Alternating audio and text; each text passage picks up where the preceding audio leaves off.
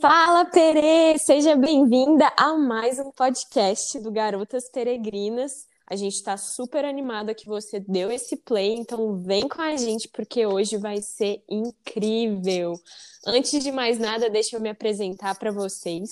O meu nome é Mariana Baroni, eu sou a criadora do Garotas Peregrinas e comigo hoje tá a Isa Borges, que vai falar um pouquinho para vocês sobre carência na, nessa época de solteirice, que é o tema que a gente tem conversado é, durante essa semana lá no Instagram, lá no blog.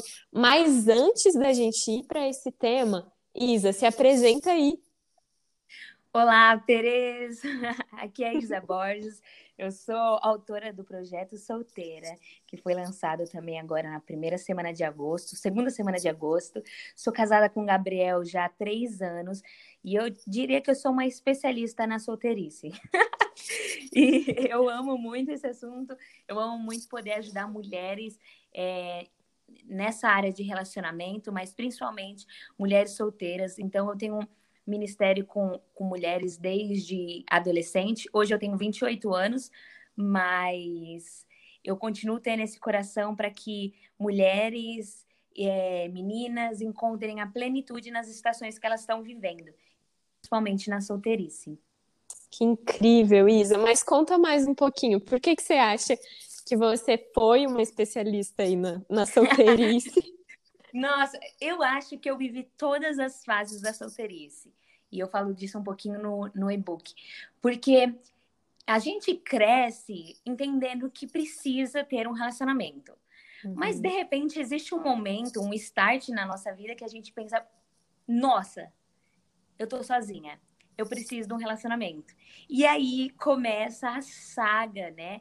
De você precisa ter alguém. E eu passei pela fase de eu preciso ter alguém, ou, e passei depois pela fase de meu Deus do céu, eu nunca vou ter ninguém. Depois eu passei pela a fase de é verdade, eu não mereço ninguém, porque olha só o relacionamento dos meus pais, eu jamais vou querer alguém. Então eu entrei num, numa negação de relacionamento, num lugar de muito machucado.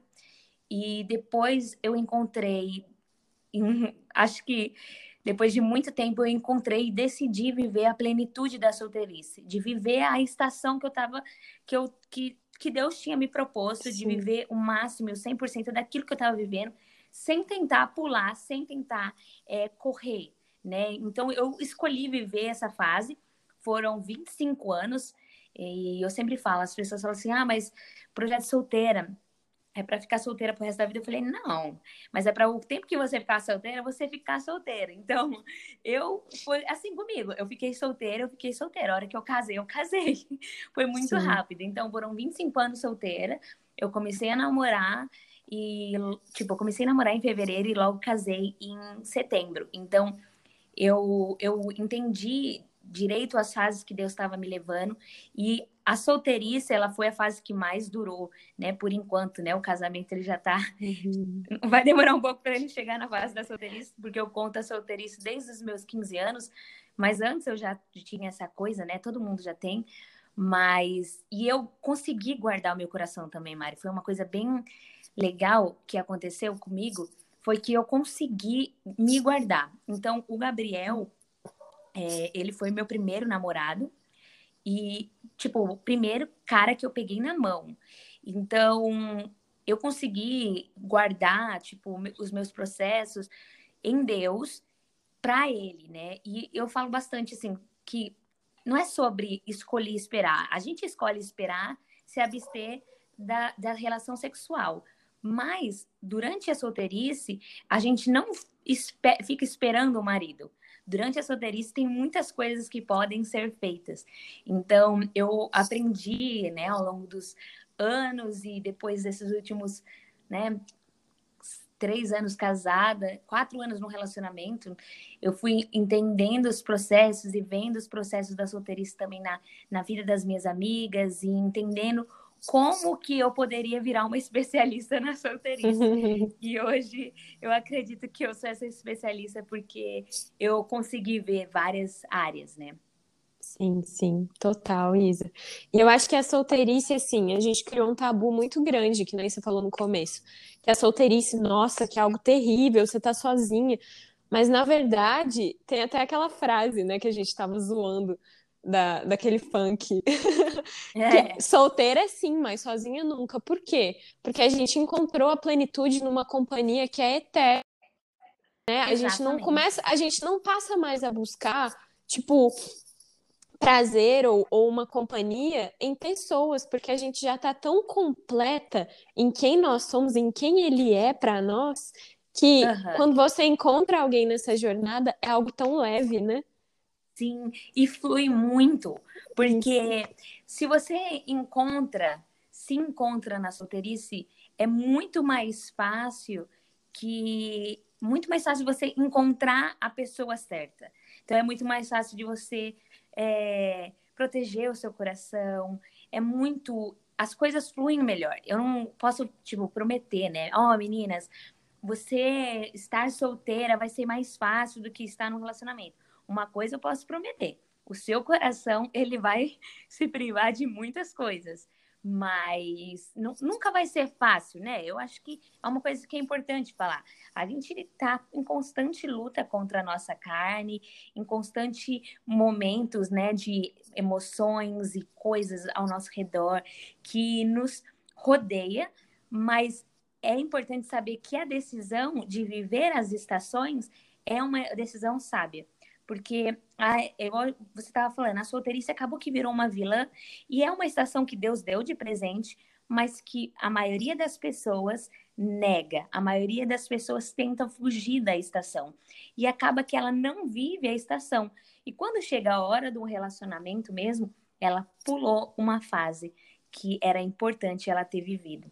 Então, dentro de um relacionamento pode acontecer vários problemas, porque a pessoa não se preparou, ela não viveu uma fase tão importante como a solteirice. Sim, tem uma frase da, da escritora de Alice no País das Maravilhas que ela fala assim: se você não sabe, se você não descobre para onde você está indo, qualquer caminho serve.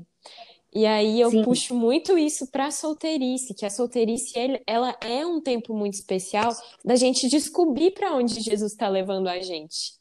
Sim. E aí, nesse caminho de, de descoberta, de você entender o seu propósito, de você entender para onde você está indo, você encontra alguém que também está indo para esse lugar e você começa a entender que um cara, para caminhar com você, no mínimo, tem que amar mais a Jesus do que você. Exatamente. Né? E mesmo se ele amar Jesus mais do que você, se ele estiver indo para um lugar onde você não está indo. Isso. Não é. É tipo simples. E isso para mim foi um filtro, assim, um filtro muito grande.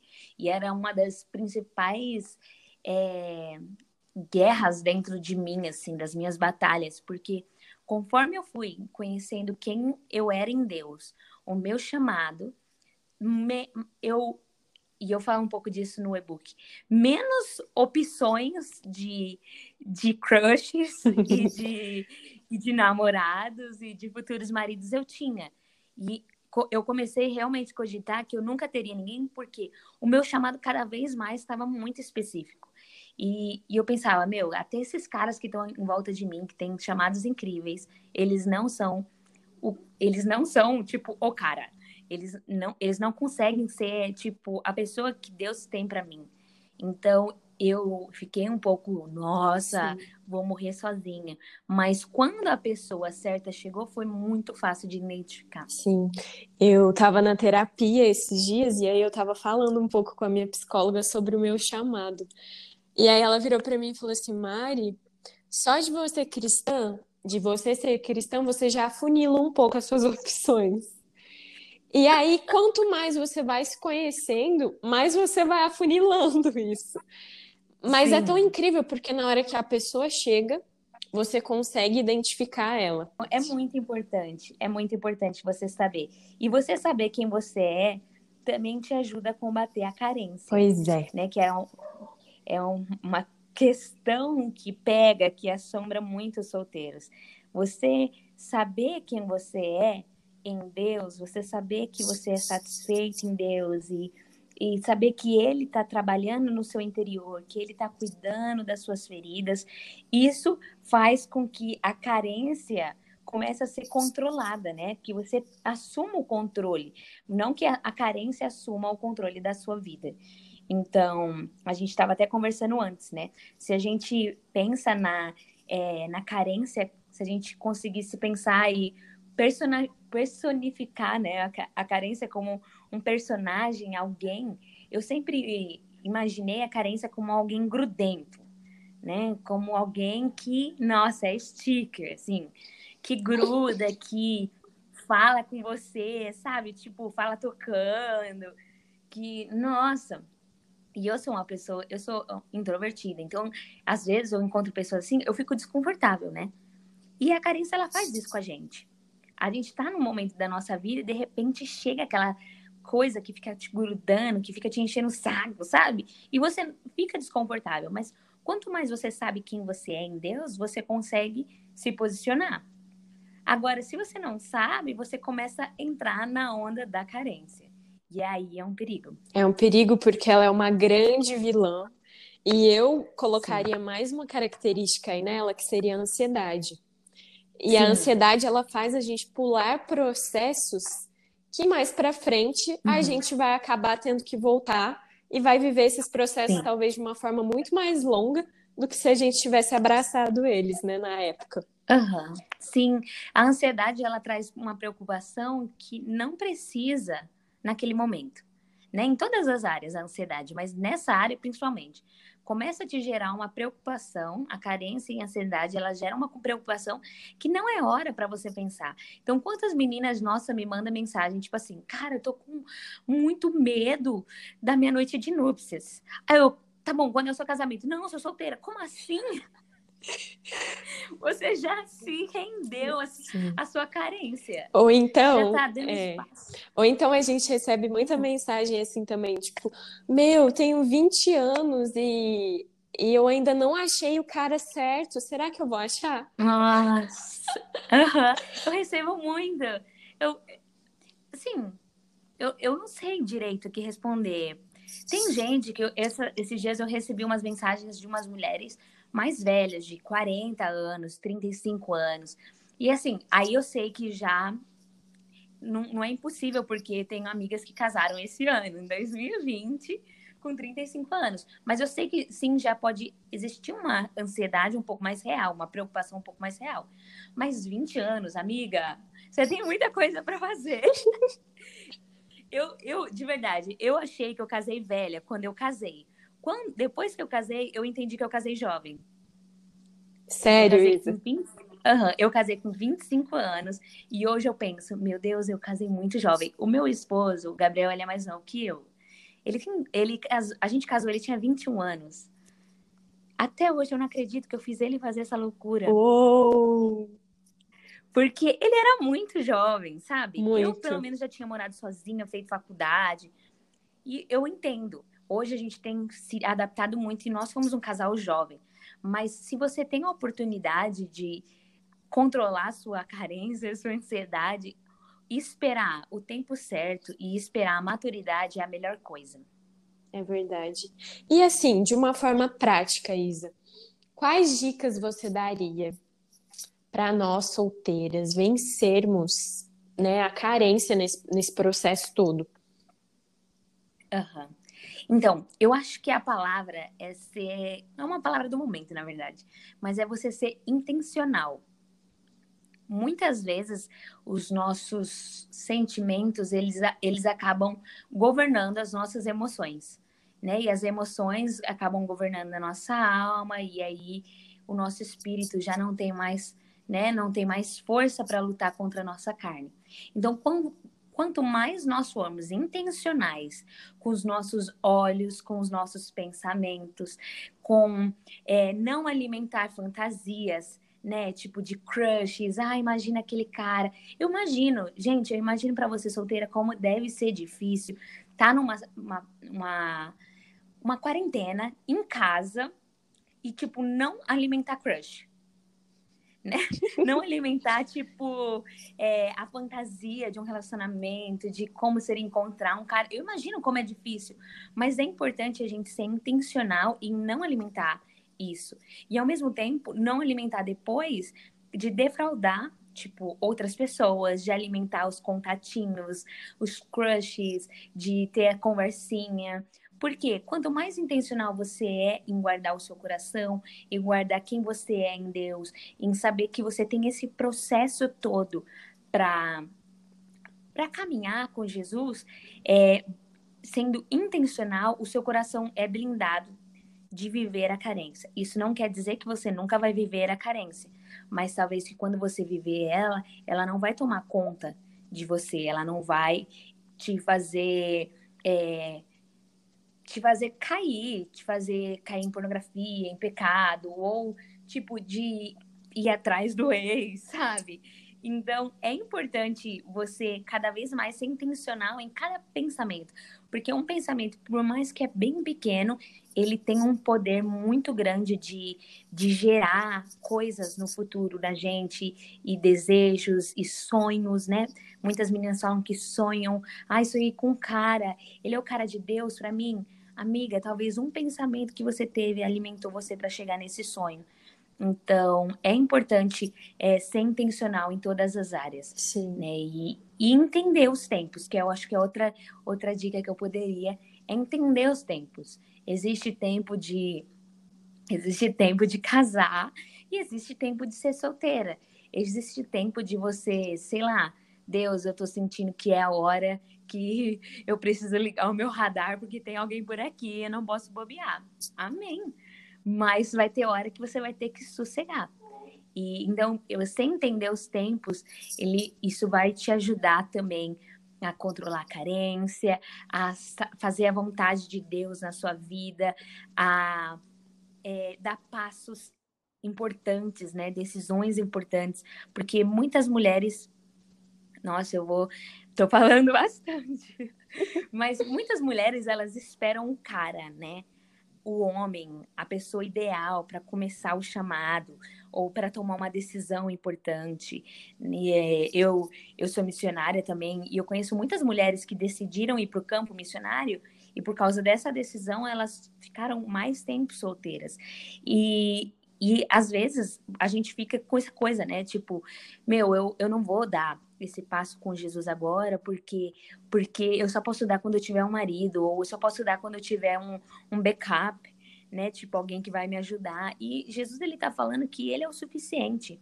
Ele sempre vai ser o suficiente, né? E enquanto ele não tiver esse lugar de suficiência e a gente deixar lugar de carência, vai ser mais difícil ainda para ter esse, esse, essa plenitude da solteirice e essa plenitude das estações. Sim, eu acho que é algo que eu tenho, até eu mesma tenho desconstruído muito durante esse tempo, que eu, eu, eu acho que eu cresci com essa mentalidade de que para que eu vivesse a plenitude do meu chamado, eu precisaria estar casada ou eu precisaria estar com alguém.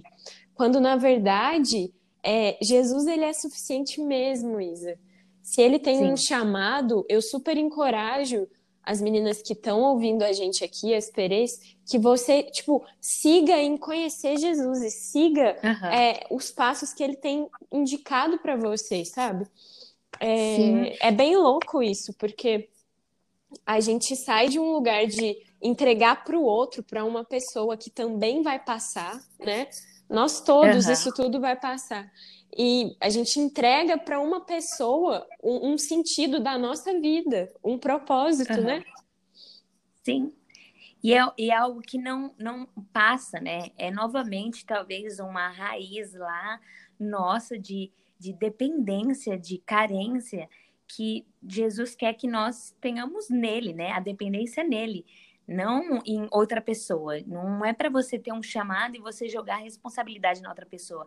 É algo seu, é algo que requer de você propriedade, que você vai carregar, independente, meu, independente se você vai casar ou não, se você casou e o seu marido, é, sei lá, faleceu.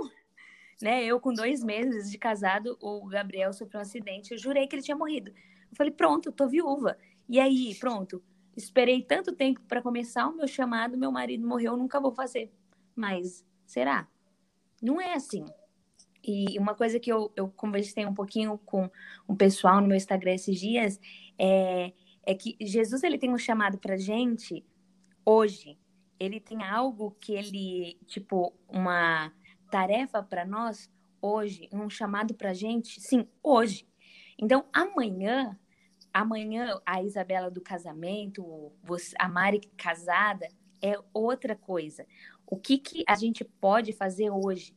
É, em Hebreus fala uma coisa que eu amo muito, fala a história de Abraão, que eu gosto também muito, e eu sempre falo disso, sempre falo.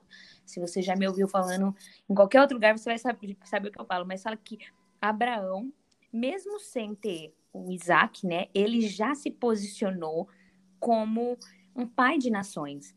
Então, quando a gente recebe o nosso chamado, por mais que, meu, eu acho que isso só vai acontecer se eu for casada, você precisa se posicionar antes mesmo de ser casada naquilo que Deus está prometendo sobre você.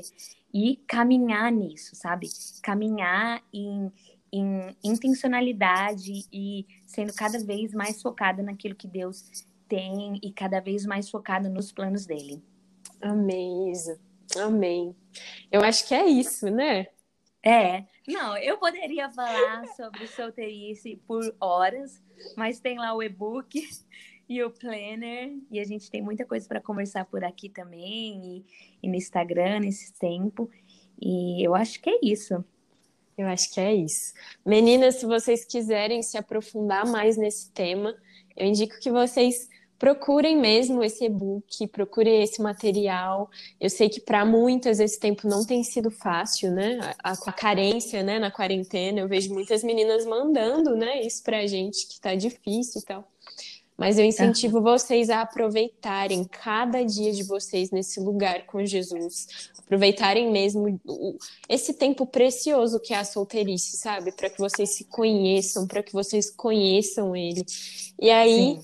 No meio desse processo, a gente acaba se esbarrando com a pessoa que Ele preparou para a gente. Sim. Sim, não ao contrário.